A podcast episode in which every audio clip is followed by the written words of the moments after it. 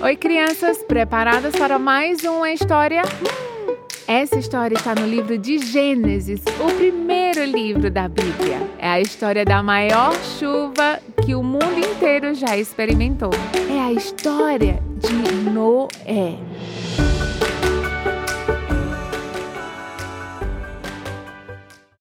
Quem aqui tem medo de chuva? Tem alguém aí que tem medo de chuva? Você tem medo da chuva?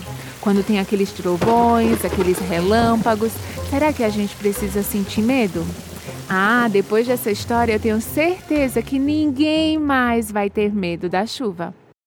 Há muito tempo atrás existia uma cidade que era cheia de homens maus, pessoas mais, crianças mais que desobedeciam, faziam muitas coisas erradas e o coração de Deus ficou muito triste. Eles matavam, mentiam, roubavam, faziam muitas coisas erradas. Como as pessoas estavam muito mais, Deus resolveu destruir a criação. No meio de toda essa bagunça, existia um homem que a Bíblia diz que era justo e bom, e o nome dele era Noé.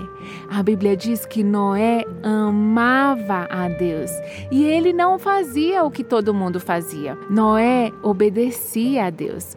Então Deus resolve salvar Noé e também representantes dos animais, para que os animais também não acabassem. Então Deus mandou Noé fazer uma arca. A arca é um barco muito grande, porque além de Noé e sua família, Deus também mandou Noé colocar representantes pares dos animais de cada espécie da terra. A Bíblia conta que eram sete casais dos animais puros e um casalzinho dos animais impuros.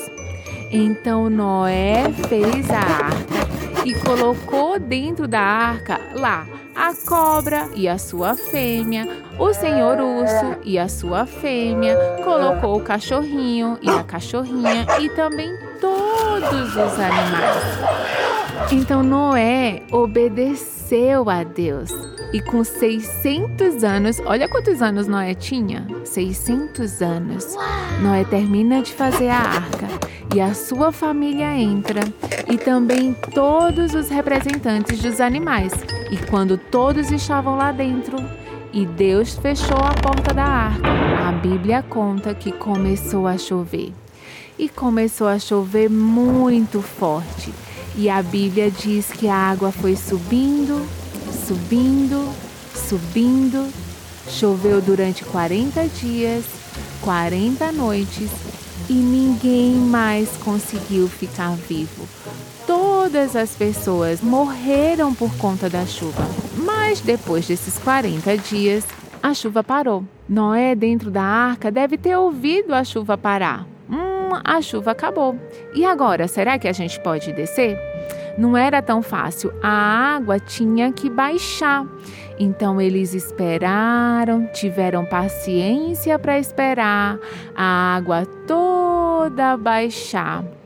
E quando a água foi baixando, a arca parou em cima de uma montanha chamada Ararat. Depois de esperar muitos dias, Noé abre uma pequena janela, coloca uma pomba e ela volta com um galinho de oliveira. Olha, já estava nascendo plantinhas. Depois ele coloca a pombinha de novo e ela não volta mais. Por quê? Porque provavelmente ela encontrou um lugar para pousar. Então a Bíblia conta que Deus ordenou para Noé, para que Noé saísse da arca. E quando ele sai da arca, a primeira coisa que Noé faz não foi sair correndo de alegria, não foi sair para ver o que, que tinha lá fora. A Bíblia diz que Noé montou um altar e adorou a Deus. Por quê? Porque Noé amava a Deus e Deus fez uma promessa para Noé. Deus fez uma promessa para Noé dizendo: Noé, nunca mais eu vou destruir o mundo com um dilúvio.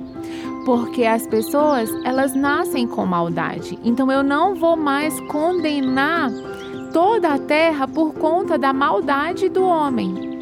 E isso eu vou deixar um sinal para vocês. Eu vou deixar um sinal da minha aliança. E aí Deus colocou um arco no céu, que é o que a gente chama de arco-íris.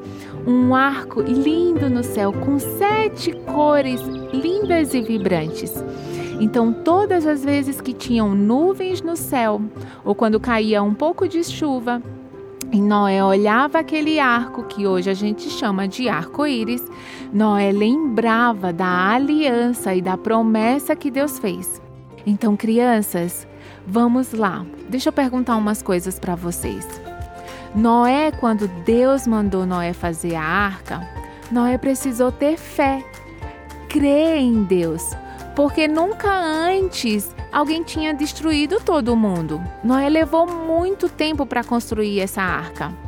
E mesmo assim, ele creu em Deus, ele teve fé que Deus não só cumpriria com o que ele prometeu, mas como também livraria Noé e toda a sua família da morte.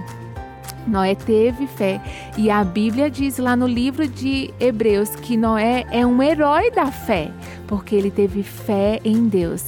E também, crianças, Deus deixou uma promessa que nunca mais ele vai destruir a, o mundo com a chuva. Então a gente não precisa mais ter medo da chuva. Pelo contrário, toda vez que estiver chovendo, a gente vai ficar torcendo para aparecer um lindo arco-íris e lembrarmos de que Deus é o Deus do arco-íris, foi Ele que fez. E o arco, o arco-íris, é o símbolo da promessa de Deus, de que Ele nos ama e Ele vai cuidar sim da nossa terra e Ele nunca mais vai destruir a nossa terra com água.